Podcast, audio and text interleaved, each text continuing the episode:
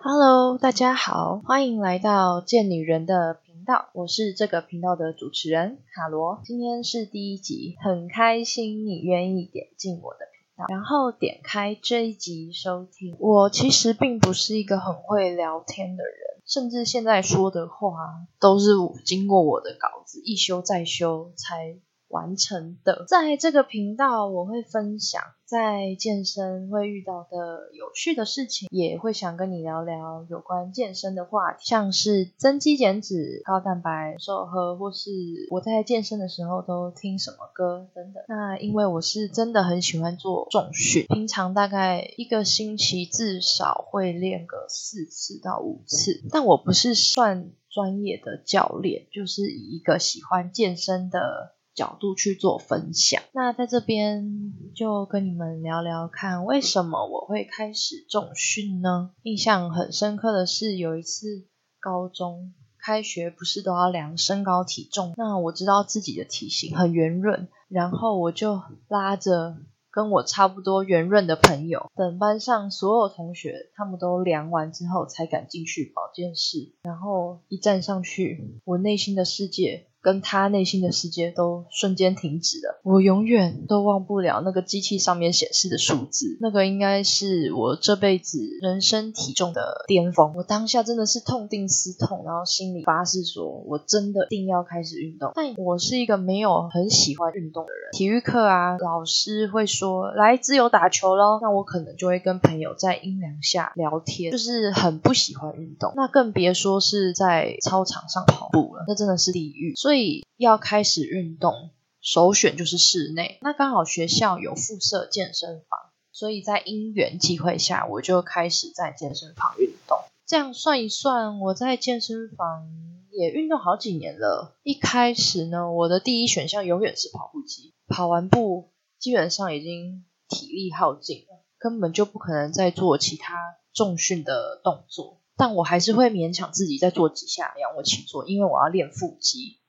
那其他器材就是直接被我无视。运动完我可能就吃冬粉、水煮青菜，然后一定会算食物的卡路里，这个最重要。然后在家呢，就是跳郑多燕。有人跟我一样减肥，一开始都是看着郑多燕吗？我也不知道为什么，嗯，那个年代郑多燕真的超级无敌红，大家都看她的影片，然后。打招呼可能说：“哎，你有没有跳郑多燕的那个、那个、那个、那个影片？”我每次都是挑那种十五分钟的，就是比较不累的，但还是很累，因为我都满身大汗。他还有三十分钟的，我基本上都不会选三十分钟的。然后我一直很希望可以跟影片中的老师一样，身材那么紧致。这样的阶段或多或少，特别是女生应该都经历过。这的确也是一种运动方式，但是瘦下来的样子线条可能只会像英文字母的 I，而不是像 S 一样玲珑有致。我会有这样的心思，是一直到升上大学，当时候交了男朋友，那你也知道吗？两个人在一起，嘴巴就超难控制的。只要一闲下来，就很容易一直吃，所以我在高中瘦下来的那些体重啊，就直接的回到我身上了，有点像是溜溜球效应。刚好那个时候，网络上有一群提倡重训的，我在这边先称为网红，因为他们那个时候追踪数其实还蛮多的，但我那个时候心中只是想着。为什么要提倡那种苦行僧的日子啊？而且一吃又会复胖。这个时候刚好身边有一位接触重训好一阵子的高中朋友，他知道我会去健身房运动，然后他就约我一起去。在他教我几个动作之后，我实际做下来才发现，原来我连重训的皮毛都没有沾上，因为这些器材。真的让身体好酸好酸，跟之前在跑步机上跑完步，然后练仰卧起坐那种感觉是完全不一样的。隔天呢，全身都直接像被火车撞到一样，很铁。所以我后来又回去仔细的观看那些网红分享的内容，然后才发现，嗯，好像真的跟我以前只想站在跑步机的方式不太一样。所以说，心态也因为这件事开始有了转变。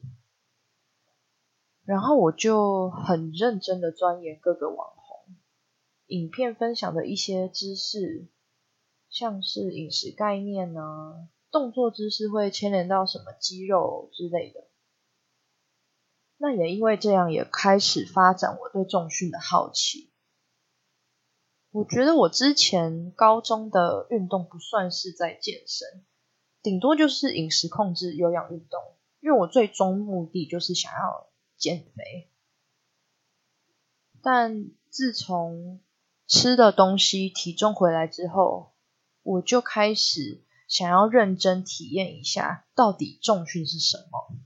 那以上就是我为什么会踏入重训。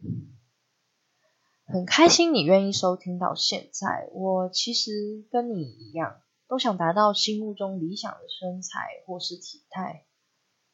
那希望透过我今天的分享，能让你多了一个运动选项。至少在未来，你也可以在健身房试试看，做一些器材。你要记得哦，You can be strong and sexy。那我们就下一集再见喽。